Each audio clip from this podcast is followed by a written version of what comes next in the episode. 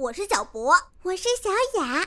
播呀播呀，播呀播呀，播呀播呀，快播呀！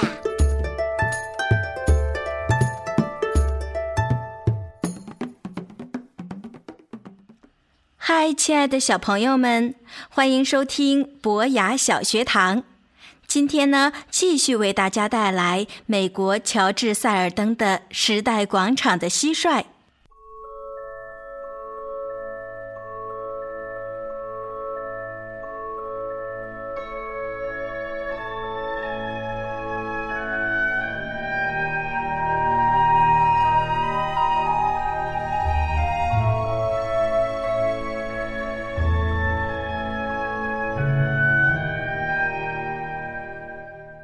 玛丽欧心想，柴斯特竟然会去吃一张两块钱的钞票，那么他的伙食一定是出了问题。他一直都拿自己喜欢吃的东西来喂他，到了这时候啊，他才想到，适合男孩子吃的东西可能并不一定适合蟋蟀，所以啊，他决定要去向专家请教这件事。一天下午接近傍晚的时候呢。等他值完了报摊的班，便把蟋蟀笼子打扫干净，再拿一张面巾纸把柴斯特也打理清爽了。然后呀，就带着他上唐人街去找冯赛了。他到达的时候呢，差不多已经是七点钟了，店门已经关上了。从窗口望进去，他看到通往内室的门底下有光线透出来。随后呢，又听到两个声音正用中国话轻声地交谈着。马里欧轻轻地敲着玻璃，谈话的声音随即停了下来。他又用力地敲了几下，不久啊，里面的门就打开了。冯赛进到店里，在昏黄的灯光下朝外探望着。等他看到马里欧，他的下巴颏一松，说道：“哦。”是小蟋蟀男孩呀，然后他马上打开了门。您好，冯先生，我不想麻烦您，可是我的蟋蟀出了点问题。冯赛一边说一边把门关上。请进，这里呀有个老朋友，他知道所有关于蟋蟀的事情。他领着玛丽欧进到了隔壁房间，那是一间厨房。一只黑色的生铁炉子上面，六个锅子正冒着热气，嘘嘘地响着。桌子上摆了好些漂亮的彩绘的瓷盘子，上面画着身穿彩色长袍的中国绅士淑女，正走在一座小桥上。小桥则横跨在一个平静无波的蓝色小湖上，而摆好的位子旁边放了两双筷子。各自用纸包着。有位很老的中国绅士就坐在窗户旁边的摇椅上，他的下巴垂着稀疏的灰色的胡须，身上呢穿着一件红金两色的长袍子，跟盘子上那些人身上穿的很相像。玛丽欧进来的时候，他慢慢的站起身来，两手抱在胸前，深深的鞠了一躬。玛丽欧从来没有遇到过这种中国老绅士向他鞠躬的场面，一时之间呢，真不知道该怎么做才好。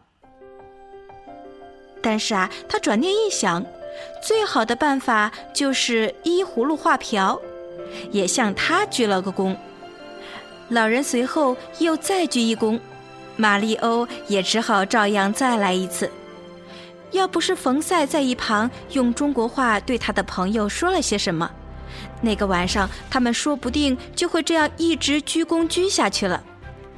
原来呀，冯赛说的那句话就是：“这就是那个养蟋蟀的男孩子。”不过，玛丽欧和柴斯特只能彼此相互看一眼，谁也听不懂中国话。只见那个老人忽然变得很兴奋。他透过蟋蟀笼子的栏杆缝隙往下看，并且高兴地赞叹着。然后他又让自己站得直挺挺的，很郑重地做了一个九十度的鞠躬。柴斯特也回了礼，并且发出了他最有礼貌的鸣叫声。这使得这位中国绅士非常愉快。他和冯赛开始笑着，又互相交谈了一些话，听起来就好像好几百只筷子同时开心地敲击着。等到他们彼此说够了柴斯特是只多棒的蟋蟀以后啊，冯赛便对玛丽欧说：“你喜欢吃中国菜吗？”“喜欢呀。”可事实上，除了炒杂碎以外，他从来没有吃过什么别的中国菜肴。不过，光这一样就已经让他高兴坏了。请稍等一下，冯赛说完就消失在店里面，很快的带着两件新袍子回来。这件给你。他一边说，一边帮着玛丽欧穿上了其中一件。这件袍子紫红和浅紫交错，上面呢全是太阳、月亮还有星星的图案。这件呐是我的。冯赛一边说着，一边也穿上了他自己的袍子。那是一件蓝绿两色的袍子，上面有鱼、芦苇，还有睡莲的图案。那位中国老绅士轻声对冯赛说了些什么，冯赛也低低的回答了几句。很抱歉，没有小袍子可以给蟋蟀穿。哦，没有关系，你请坐。冯赛说着，又搬了一张椅子到餐桌旁。玛丽欧坐了下来，两位中国绅士就坐在他的对面。冯赛把蟋蟀笼子放到了桌子中央，然后呢，又从笼子那边来回走了几趟，带来了好几盘热腾腾的中国食物。柴斯特实在很想尝尝它们的味道怎么样，他可是连杂碎都没有吃过呢。这一道呀是什锦蔬菜。冯赛说着，一面放下了这第一道菜，盘子里有各式各样的青色蔬菜，有四季豆、豌豆荚，还有一些鸡丁。下一道上来的是猪肉炒饭，烧成了好看的褐色，飘着阵阵浓浓的肉香。然后是炒面，里面加了腰果，面条炒得焦焦的，一点也不像平常玛丽欧在自助餐厅看到的那样，有许多汤汁，黏黏糊糊的。只要有这一盘炒面，就足够他吃上一餐了。接下来是跟凤梨烧在一块儿的鸭子，一块块烤过的鸭肉浸泡在香甜浓郁的酱汁里。最后，冯赛还端上来一大壶不晓得是什么的东西。你知道这是什么吗？冯赛一边问道，一边掀开了盖子。玛丽欧往里面望了望，是茶。哈哈哈哈。